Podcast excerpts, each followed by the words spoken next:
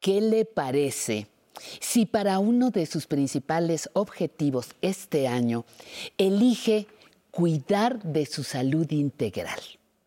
¿Qué le parece? El cuerpo, la mente y las emociones, es decir, la salud física, mental y emocional. Si alguna de ellas está enferma, deficiente, las otras se desequilibran. Por ello, no hay que olvidar que las personas adultas mayores también somos cuerpo, mente y espíritu. Bienvenidos a Aprender a Envejecer 2022.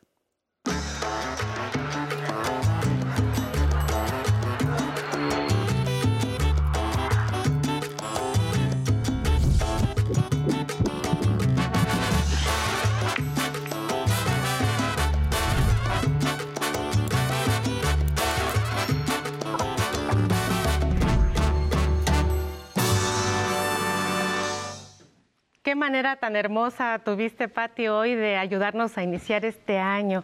Pues yo le doy la bienvenida a este nuevo periodo de mejorar su salud y aprender a envejecer. Y quiero desearle que cada amanecer sea tierra fértil para sus ambiciones, que cada nuevo día le regale una solución, aspiración, inspiración, que cada rayo de sol le recuerde que también usted es luz. El día de hoy le vamos a platicar cómo puede hacer un plan de vida y bienestar. ¿De qué se trata esto? ¿Ha escuchado acerca de que hay que reformularlos, hay que estarnos reformulando la vida a cierta edad? Pues bueno, le voy a platicar de esto el día de hoy. Vamos a nuestra cápsula y regresamos a presentarle al invitado.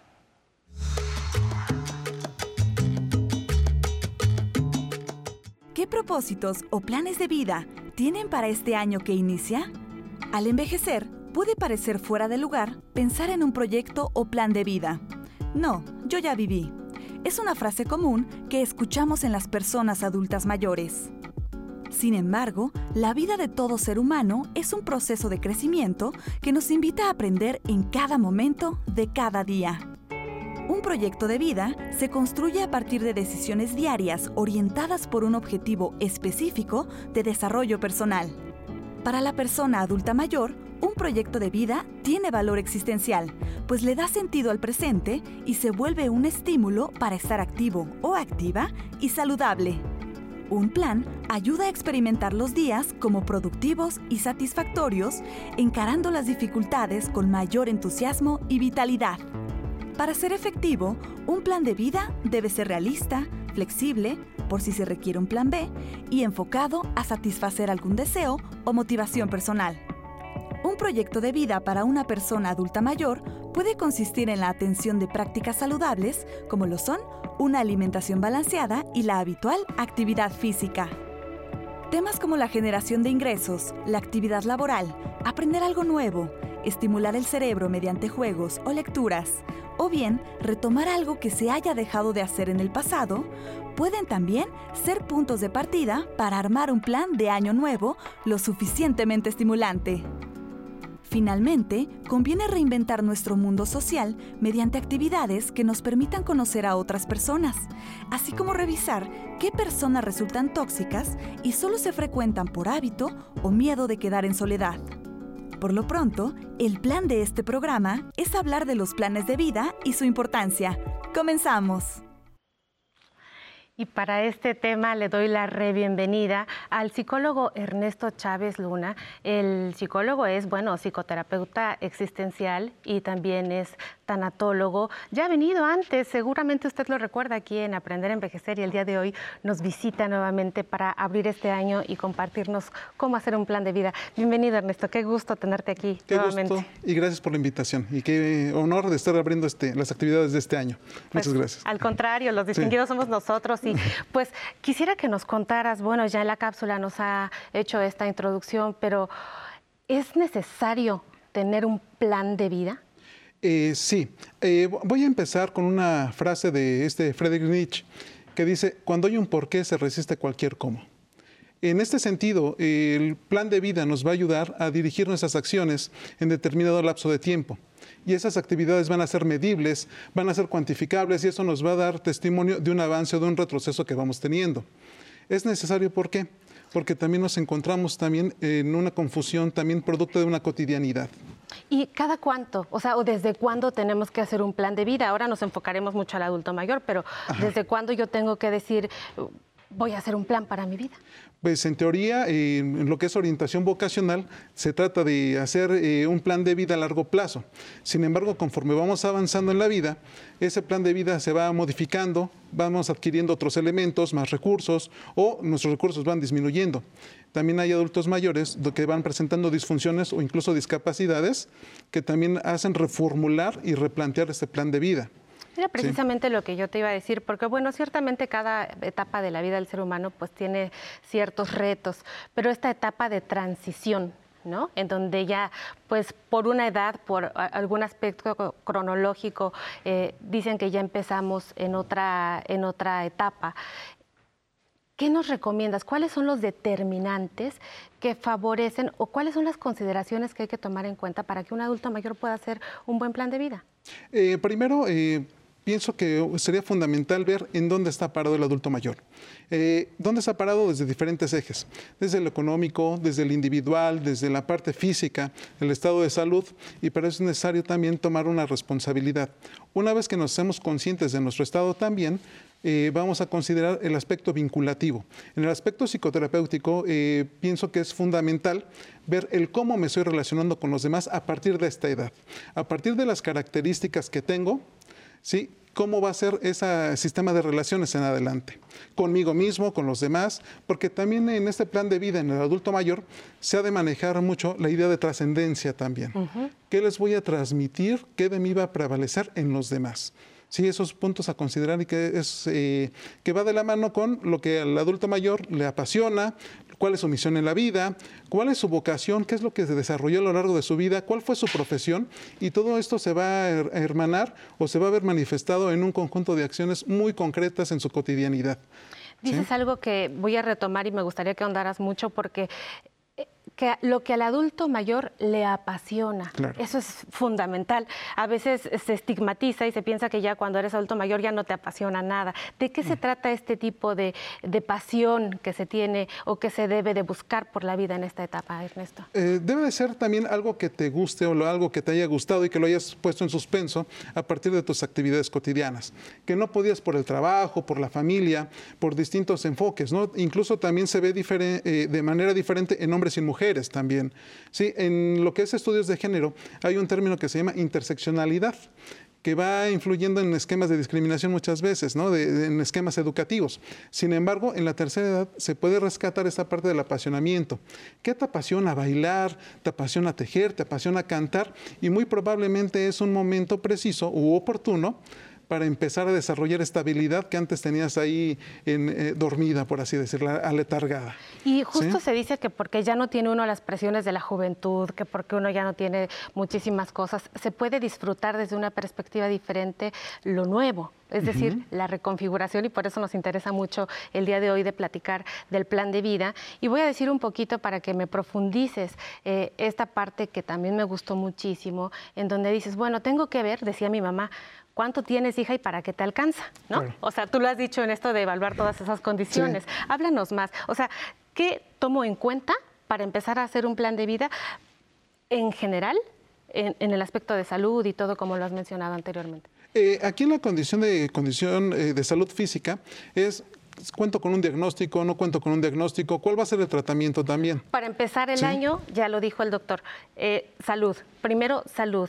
Para que usted empiece a hacer el plan de vida necesita salud, evaluación, diagnóstico y tratamiento. ¿Qué más? Claro, tratamiento. Después, en el área psicológica, que es donde yo me desenvuelvo, es el aspecto vinculativo que muchas veces va de la mano con esta parte eh, física, de lo contrario uno se va a anteponer al otro y se van a, generar círculos viciosos.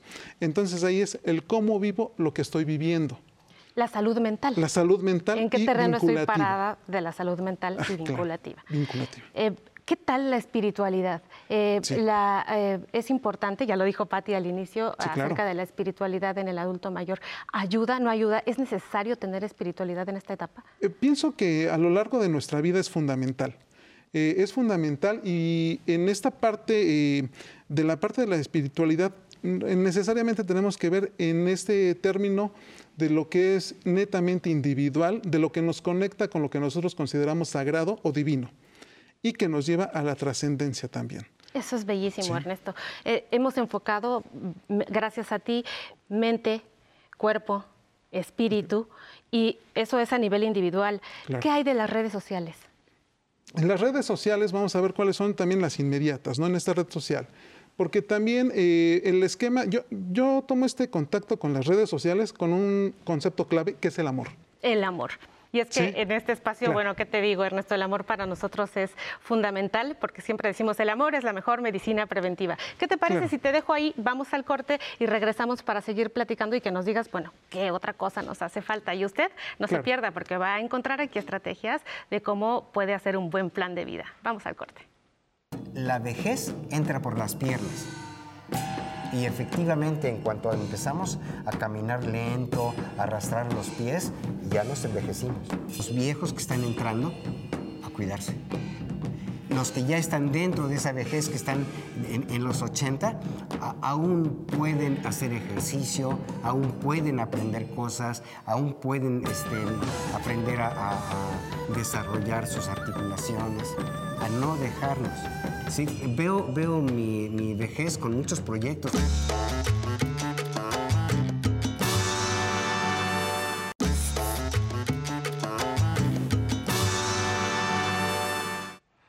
Estamos de regreso platicando con Ernesto Chávez Luna, psicoterapeuta existencial, tanatólogo, y nos habíamos quedado sobre estas eh, redes sociales. Eh, decías que hay dos tipos específicamente en donde las encontramos? ¿Nos podrás ahondar eh, más en esto? Claro, eh, se pueden encontrar que son las más privadas, que es familia, y la extensa, que es un grupo al que puede pertenecer. Eh, grupos de tercera edad que, pues, que se dedican a la parte de la baile, la parte lúdica también, ¿no? El punto aquí, hablábamos un tema eje de la parte de la trascendencia, el tema del amor. Y es bien interesante en ese proyecto y plan de vida determinar qué le corresponde al adulto mayor dentro de su red de apoyo o de la red que pertenece. Porque usualmente tenemos a adultos mayores que absorben más responsabilidades de las que le corresponden. Y ahí es donde la persona se pierde demasiado. Y ahí es que rescatar, es necesario rescatar la parte de la individualidad para este proyecto de vida y que pueda desenvolverse de otra manera diferente y quizás hasta mejor y más satisfactoria en estas redes de, estas redes de apoyo. Eso es muy importante porque muchas veces eh, vemos estrés y ansiedad en el adulto mayor, depresión, porque uno está asumiendo... Eh, responsabilidades que no le tocan. Tiene nietos como si fueran hijos y todavía siguen cuidando a los hijos como si fueran menores de edad. Entonces creo que esto de los límites que de alguna manera nos estás eh, diciendo que hay que poner, pues es muy importante, Ernesto. Qué bueno que lo traes a mención el día de hoy. ¿Y qué te parece? La siguiente pregunta es de nuestro público, ¿la vemos? Claro, sí. Hola, soy Angélica, tengo 25 años, eh, cuido a mi abuelita, ella vive en Iztapalapa y quisiera preguntar eh, qué alimentos este, podría darle de comer o, o, que ella pueda comer para evitar que se enferme. O sea, hay algunos alimentos que pues, ustedes me recomiendan para evitar enfermedades. Gracias. Pues esa pregunta te la voy a responder yo. Ya hemos hecho eh, muchos programas y te invito a que veas eh, todos estos programas que hemos hecho sobre alimentación saludable del adulto mayor. Si tu abuelita tiene alguna condición específica como presión arterial elevada o como diabetes, ahí en esos programas seguramente vas a poder tener mucha información de calidad. Tenemos un blog también en donde puedes revisar toda esta información. Los alimentos se individualizan de acuerdo a cada paciente. Pues bien, Ernesto, vamos a seguir eh, platicando. ¿Qué obstáculos encontramos cuando queremos hacer un plan de vida? Regularmente uno empieza y dice, bueno, pues yo tengo este objetivo y eh, quiero hacerlo, pero no lo logro. O sea, procrastinar, le dicen por ahí. ¿no? Lo dejo para luego y para después. ¿Qué es, ¿Cuáles son esos obstáculos que se me presentan para que yo no lo pueda lograr? Puede haber, eh, lo divido en dos, internos y externos. Un interno muy, muy poderoso que es el miedo el miedo al que dirán, el miedo a no sé si me va a funcionar, el miedo a generar un riesgo que finalmente, si lo vemos, cualquier actitud o actividad que nosotros empezamos a emprender va a generar un, riesgo de que no funcione o que no funcione como nosotros esperábamos. Entonces aquí, eh, uno de los obstáculos es el miedo, pero también la autoexigencia. el querer que las cosas salgan perfectas y no tomarlo como un proceso de experimentación. ¿Sí? Cuando retomamos la palabra experimentar, y, o experienciar en términos existencialistas, el experienciar nos lleva al aquí y el ahora, pero también rescatando nuestros recursos del pasado. Sí, eso por un lado. Ahora, a nivel social, a nivel externo, ¿cuáles son las barreras que nos podemos nosotros encontrar? Pues también una ausencia de recursos, también de que dejar un rol en específico que teníamos y que las demás personas nos lo reclamen, ¿no? Esa va a ser también una crítica también que nos podemos encontrar a partir de que eres bien egoísta, ya no, ya no eres como antes, ya no nos amas como antes. De pronto parece eso, ¿no? Socialmente, que si uno se pone atención a uno mismo, de pronto uno es egoísta y no es empático y bueno, ya no es como la mejor persona que era antes, ¿no? Claro, y aquí es cuando yo rescato un, concepto de este Eric Fromm que nos habla sobre un narcisismo positivo y negativo. El narcisismo positivo es ese amor al trabajo, al desarrollo de las habilidades y que nosotros le eh, brindamos un marco social, lo mejor de nosotros con la mejor preparación, pero porque así lo determinamos también. ¿Sí? No necesariamente porque nos lo exigen, sino porque así nosotros lo determinamos y es cuando nos lleva a la trascendencia también y que va de la mano con este plan y proyecto de vida, que se hermana con una salud física, mental, pero también vinculativa. Pues eh, realmente sí dejas mucho al pensamiento y sobre todo a la reflexión para poder decidir cómo hacer un plan de vida tomando todos estos aspectos y me gustaría nada más irnos el día de hoy con esta con una pregunta de cómo sé que he trascendido, cómo se mide la trascendencia de un ser humano. La trascendencia de un ser humano es netamente individual. Eh, ahí hago una eh, alusión a un pensamiento budista que nosotros eh, tenemos, alcanzamos la muerte por dos vías. Una por miedo, que es nos replegamos demasiado y morimos. O la otra cuando nosotros cumplimos con una misión en la vida. En esta misión en la vida va este con este propio sentido. ¿Qué le pienso transmitir a las personas? Y que he visto que por medio de acciones concretas y ordenadas, que para eso nos sirve el proyecto de vida, he transmitido esa parte que yo he determinado o he planificado transmitirles. De pronto se me ocurrió pensar así como el epitafio, ¿no? Aquí ya yace Citlali que amó a sus, a sus familiares, que estuvo con sus amigos, que cosas que de pronto son un poco más sencillas y accesibles. A veces el plan de vida se puede pensar que tiene que ver con hacer cosas extravagantes y muy rimbombantes, pero realmente el convivir sanamente y plenamente con las personas que nos rodean seguramente es un plan de vida que nos conviene tener a todos para empezar este nuevo año y tener una mejor sociedad más limpia, más saludable, más amorosa, empática. Ernesto, gracias por habernos acompañado a abrir este año. Muchas gracias por la invitación. Gracias, Ernesto. Y a usted, pues ya sabe, lo espero aquí el próximo lunes para seguir mejorando nuestra salud y nuestro programa estelar de domingo con Patty Kelly. Sigue nuestras redes con Pamela Montes de Oca. No se las pierda. Hasta la próxima.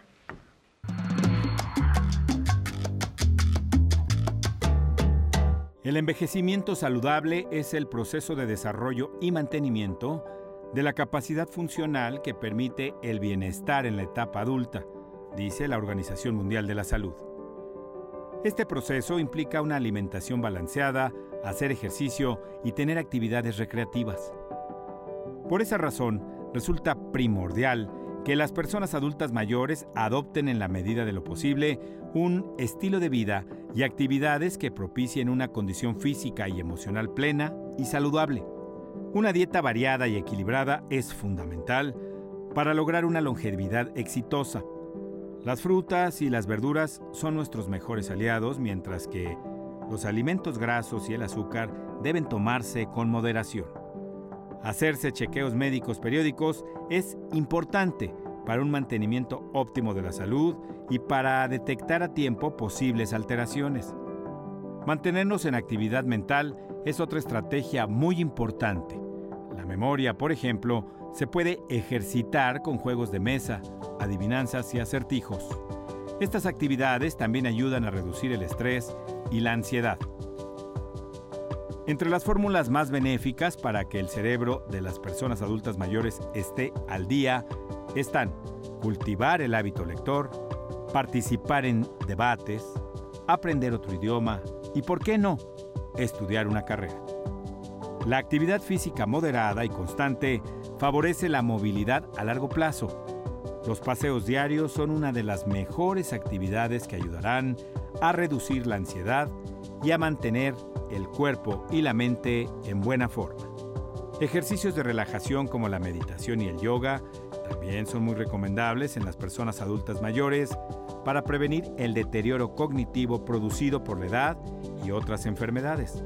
Bailar, además de ser un ejercicio aeróbico, trae resultados positivos como fortalecer huesos, mejorar el equilibrio corporal y la coordinación, liberar estrés y tener más energía. Salir de casa, relacionarse con otras personas, mantenerse bien informado, conocer cosas y personas nuevas ampliará su círculo social. Visitar museos, ir al teatro o al cine, convivir con la familia ayuda también a tener una actitud positiva. La risa y el buen ánimo, se ha demostrado, estimulan el corazón, los pulmones y los músculos, además de que se aumentan las endorfinas que se liberan en el cerebro y de inmediato se reduce el estrés. Para mantener un sano equilibrio es necesario proponerse objetivos alcanzables y anhelos que se quieran cumplir. Es primordial tomar en cuenta que un sueño reparador y una rutina para dormir son una gran fuente de energía a lo largo de nuestra vida. Dormir bien facilita la regeneración celular, nuestra piel también descansa y nuestro peso se mantiene saludable. Por si fuera poco, el buen dormir mantiene a raya las enfermedades como la hipertensión y la diabetes, mejora la capacidad intelectual y ayuda a la coordinación. Con estas estrategias de salud, así como con hacernos cargo del autocuidado como una forma de vida, se podrá lograr una longevidad plena. Comenzamos el año y les mandamos muchos saludos a las personas adultas mayores que nos ven desde la señal del 11. Y si ustedes viven en Estados Unidos, Puerto Rico o en República Dominicana, nos pueden seguir por la señal internacional del 11 México. Recuerden que nos pueden mandar sus mensajes en las diferentes plataformas digitales de El 11. Búsquenos en Facebook como aprender a envejecer y disfruten el contenido que les compartimos. Y antes de despedirnos, les deseo que tengan un excelente inicio de año en compañía de sus seres queridos. Y ahora sí, a seguir celebrando la vida. Vámonos a bailar Corazón de Melón con el internacional Pepe González y su marimba. Que lo disfruten.